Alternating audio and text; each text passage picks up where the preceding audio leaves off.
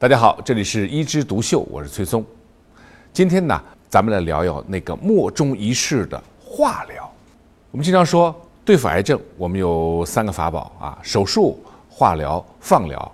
其实现在呢，我们的各种疗法更多了，包括有生物的、有免疫的、有靶向的，还有中医药的。其中化疗呢，经常会被人诟病说，一想到化疗，就想到。那个头发光秃秃的患者，一想到化疗就想到恶心呕吐，一想到化疗就想到白细胞减少。确实，化疗是一种啊杀敌一千可能自损八百的这种疗法。但是你要说化疗绝对没有作用，那我也是不同意的。要说第一个来用来治疗的化疗药物，应该是叫三氧化二砷。其实，按咱们中国人传统的俗称就是砒霜了。现在确实是在白血病的某一个型啊，早幼粒细白细胞这上面已经取得了非常大的进展，可以让这一型的患者完全治愈。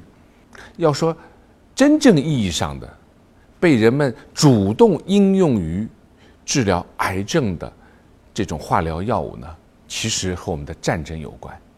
在第一次世界大战的时候。啊，一九一九年，在比利时旁边一个小镇，英军士兵在这里伏击的时候，突然就发现对面的阵地啊打来了很多炮弹。这些炮弹到地上以后呢，它并不是一种爆炸、一种炸药的感觉，而是放出了很多黄绿色的气体。这种黄绿色的气体非常的刺鼻，而且马上就引起皮肤的溃烂，一下子英军溃不成军。在一天当中就有两千多人受到各种伤害。一年当中数千人死亡，这就是著名的神经毒气，叫芥子气。我们医学上叫它氮芥。原来用了氮芥的人，他的骨髓里面，我们说就像焦土一片。任何用来制造白细胞、红细胞、血小板的这些造血干细胞全部死亡。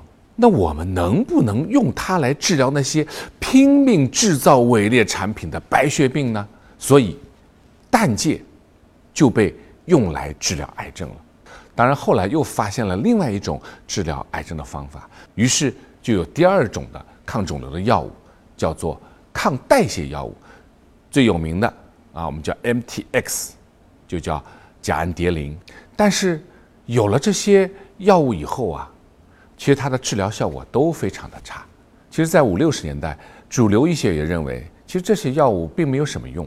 转机在哪里呢？转机到了六七十年代。我们在测试细菌在某些电场当中的存活的情况的时候，发现有一种金属，我们叫铂，这个在铂金属的旁边的细菌无法存活。那么如果说细菌无法存活，是不是我们的细胞也会无法存活呢？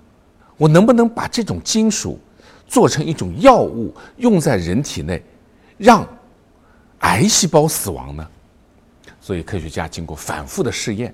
终于生产出了铂类的药品，于是肿瘤的治疗的好转率明显上升。比如说转移性的睾丸癌，以前的治疗成功率只有百分之十，一下上升到百分之六十；非霍奇金氏淋巴瘤的治疗成功率也上升到百分之六十。而霍奇金氏淋巴瘤由于一个新的方案的出现，可以完全的治愈。这也是人类历史上第一次用化疗药物可以治愈一种癌症。所以我们对化疗的信心大大的增强，于是啊，我们这个三个大家族啊，烷化剂、抗代谢药以及铂类药物的家族呢，哎，越来越庞大。然后呢，各种搭配、各种组合的化疗方案越来越多，对癌症的治疗的选择呢越来越多。我们来看一下，二零一三年有一个数据啊，二零一三年统计呢，在过去的十年当中，癌症的发生率在上升的，但是。癌症的死亡率却以百分之一点六到一点八的速度在下降的。那么在上升发生率的时候，出现癌症死亡率的下降，那应该说我们的治疗还是有效果的。当然，就像说了，这确实是一个以毒攻毒的方法。其实它的机理就是说，我们现在用的这些化学药物，它对那些快速生长的细胞是特别特别的敏感。而肿瘤细胞就是那种特别快速生长的。可是我们人体除了肿瘤以外，还有很多是快速生长的细胞，比如说头皮的细胞、毛囊。所以一用这类药以后，头发都掉光了，还有我们消化道的上皮细胞，它也是快速生长、快速的更换新陈代谢的。你用了以后，我们消化道上皮细胞死亡以后，恶心、呕吐啊，不停的消化道的这种反应。所以，当你已经非常弱的时候，可能化疗不是一个很好的选择。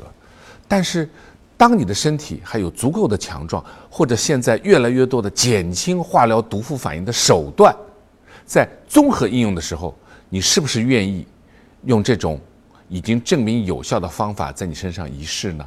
所以，我们面对癌症的时候，我们往往需要你考虑五点：一、治疗的风险和获益；二、我的目标是要痊愈还是姑息；三。这种疗法的成功率到底是多少？第四，我的经济承受能力是多少？一般来说，老的疗法便宜，新的很多疗法都很贵。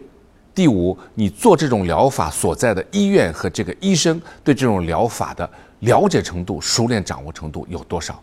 通过这个五点，我相信你可以理清自己的思路，选择一种适合你的疗法。好，那我们今天话聊就聊到这儿，我们下次接着聊。